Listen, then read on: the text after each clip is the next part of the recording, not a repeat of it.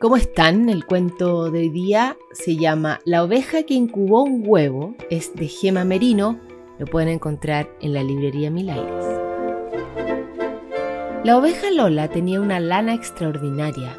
Era suave, sedosa y resplandeciente y nunca jamás se le enredaba. Lola se pasaba horas cada mañana lavando, secando y cepillando su lana hasta que la dejaba absolutamente perfecta. Cuando por fin estaba lista y espléndida, le encantaba pasearse por la granja. Es preciosa, es perfecta, qué lana tan extraordinaria, decían las demás ovejas.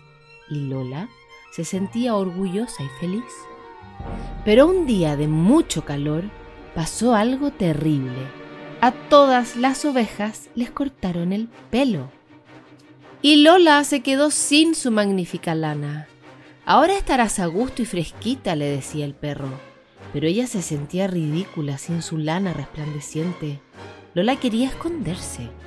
No le creció resplandeciente ni sedosa, ni siquiera era un poquito suave, era un revoltijo, una maraña salvaje y se le enredaba. Es horrible, decía Lola sollozando. Fue entonces cuando un huevo pequeño y delicado aterrizó sobre su cabeza pero la lana de Lola era tan mullida que ni se enteró. Aunque la noche era fría, el huevo estaba recogido y a salvo entre la cálida lana de Lola, y allí permaneció hasta cuando Lola despertó. Encontró un pajarito pequeño y alegre sentado sobre su cabeza. A Lola le maravillaban los colores y el canto de ese pajarito, y al pajarito le encantaba la gentileza de Lola y su lana enmarañada. Es tan esponjosa, es tan calentita. Tienes una lana extraordinaria, le decía el pajarito cada noche.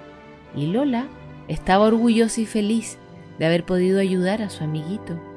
Juntos se pasaban los días divirtiéndose y jugando. El pajarito crecía cada día más fuerte.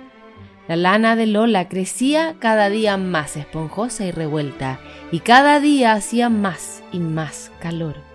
Necesito un corte de pelo, resopló Lola. Necesito ver el mundo, dijo el pajarito. Entonces supieron que se acercaba el momento de despedirse.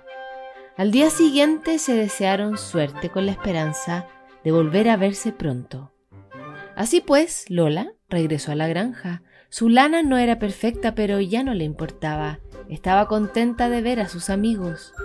Ahora Lola estaba a gusto y fresquita, ya no echaba de menos su lana sedosa y reluciente de antes, esta vez deseaba que cuando le volviera a crecer fuera más revuelta y mullida que nunca.